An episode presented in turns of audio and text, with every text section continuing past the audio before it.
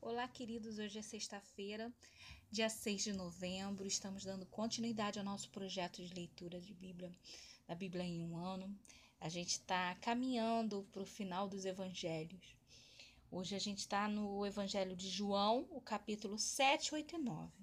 E começando aqui no capítulo 7, a gente vê o um momento onde tinha festa, ia acontecer a festa das tendas, e ele tinha ido para para a região da Galileia, né, para a região dele, e lá os, os próprios irmãos, né, os, os, os próximos dele, eles, como a gente viu, eles não criam. E aí eles começaram a questionar Jesus: olha, se você quer se tornar famoso, conhecido, quer mostrar os seus feitos, você vai para lá para mostrar os seus feitos. E, e aí ele fala que não é chegada a hora dele ainda, né? Sempre daquela aquele jeito de Jesus falar, onde as pessoas deviam ficar com uma interrogação.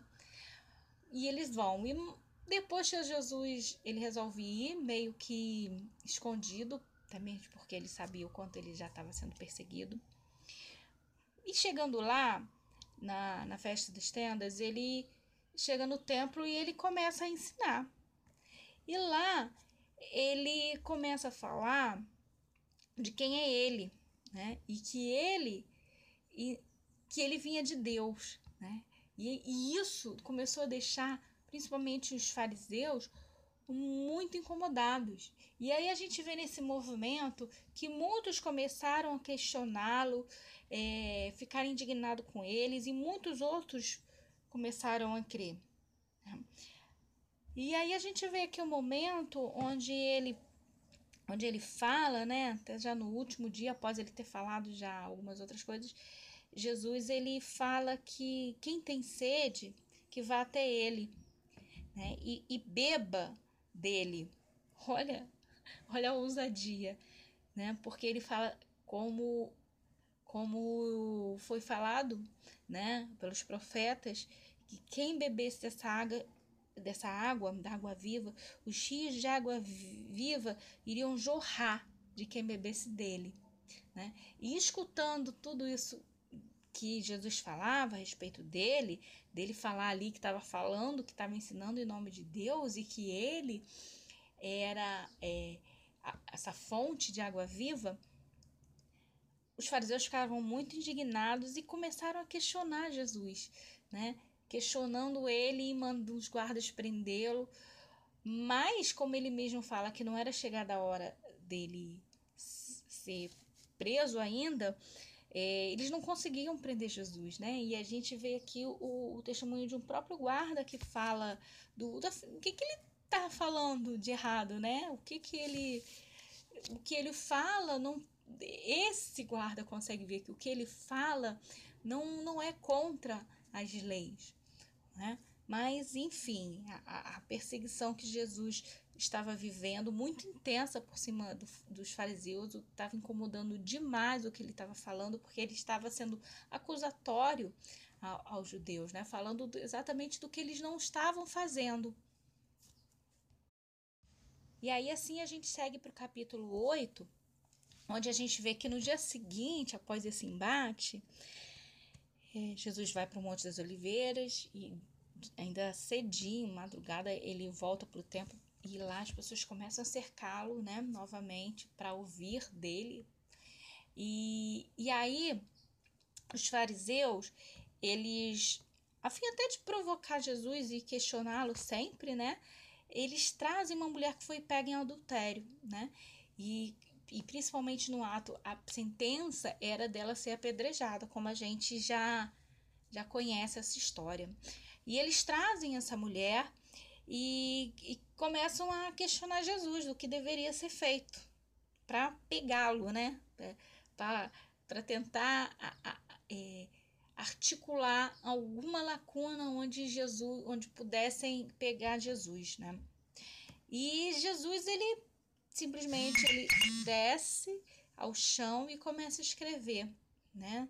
Na, na areia, no chão, né? No, no, na, naquela terra ali. E aí ele se levanta e fala para esses homens que estavam lá que quem tivesse um pecado, que fosse o primeiro a tirar a pedra nessa mulher.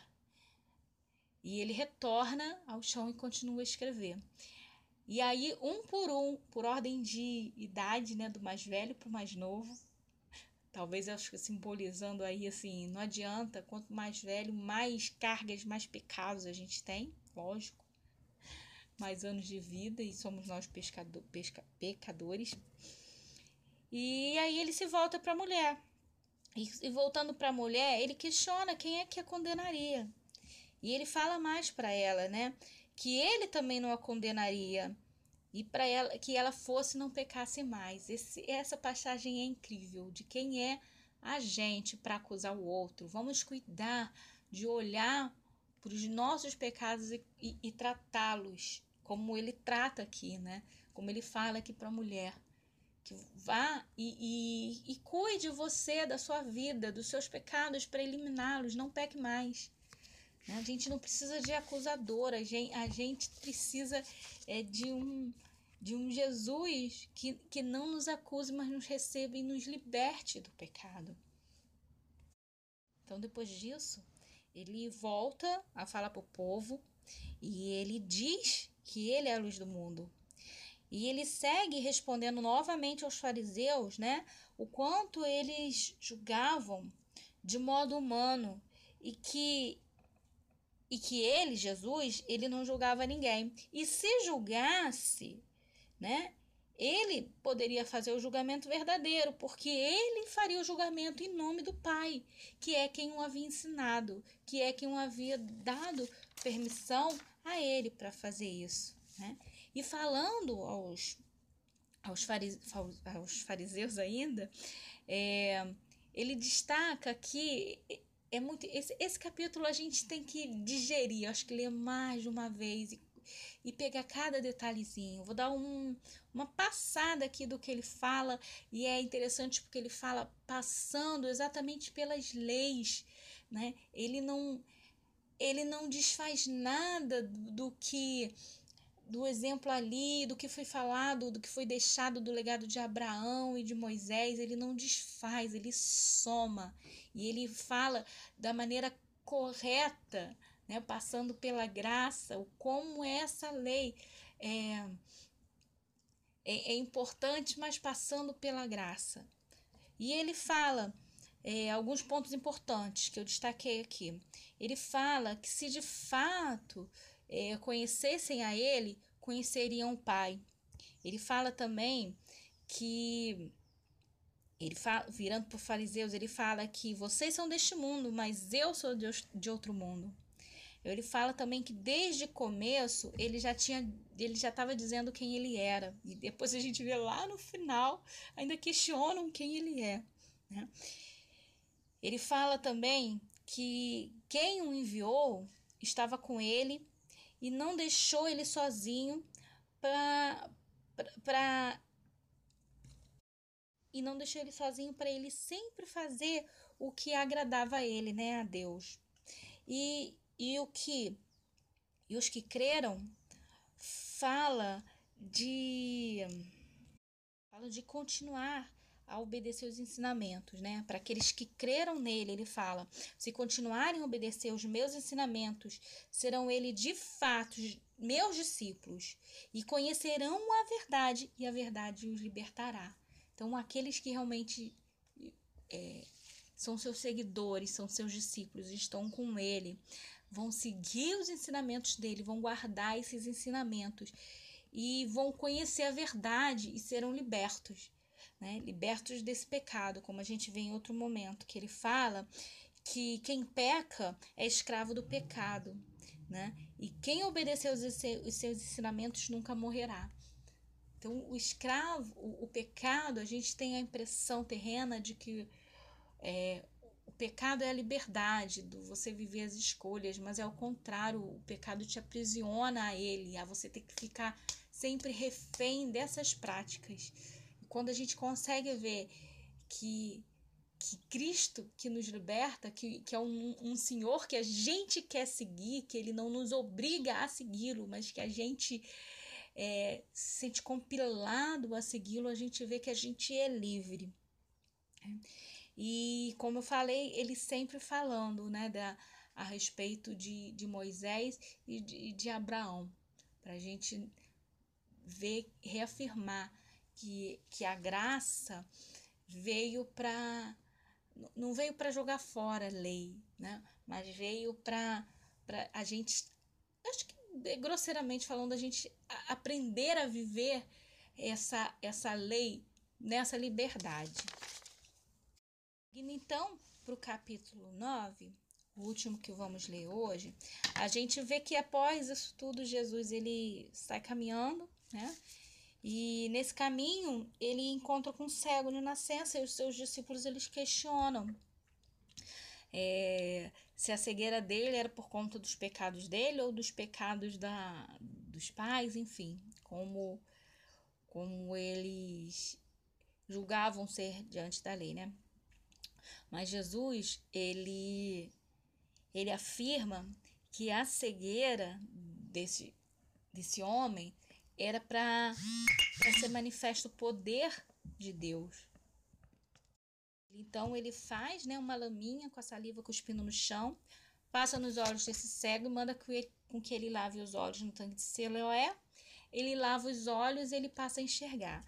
E aí foi mais um é, mais um momento de ira dos fariseus, porque isso era além, além desse ato dele curar né? Ele curou num sábado e os fariseus começam a questionar isso mais uma vez. Quem era ele para curar?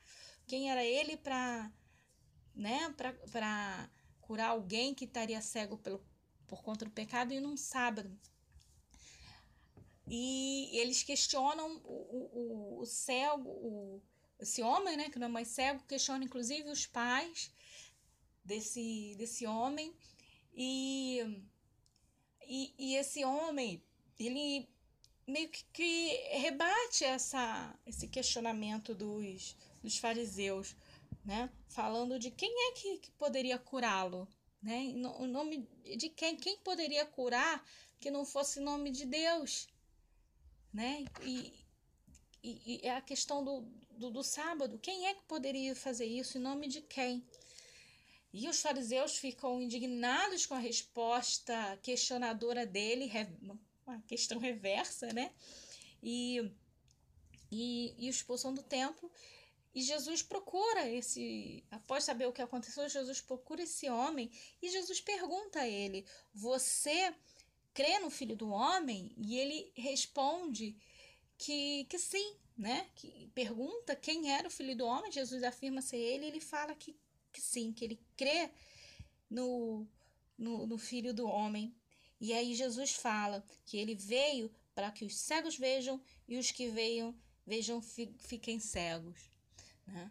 Ele, e isso é, é um, um, bem simbólico mesmo do, do conhecimento, da prepotência, quanto que a gente, eu sempre falo, quanto que a gente acha que é dono de verdades e Jesus ele veio exatamente para quem não é dono de nada, para quem não é dono de verdade, para quem é pecador, para quem é tá ali às margens, para quem tá ali na cegueira, e ele vai como luz nos deixar enxergar.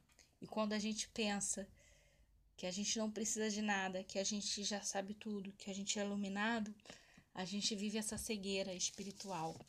E que a gente possa aprender com essas lições de, desses capítulos, principalmente com toda a apresentação que ele fala dele no, no capítulo 8, né? Do, de quem é Jesus mesmo, que a gente possa aprender a reconhecer esse Jesus, né? A gente ser liberto e a gente passar a ver, a gente, a gente ser iluminado, a gente beber dessa água.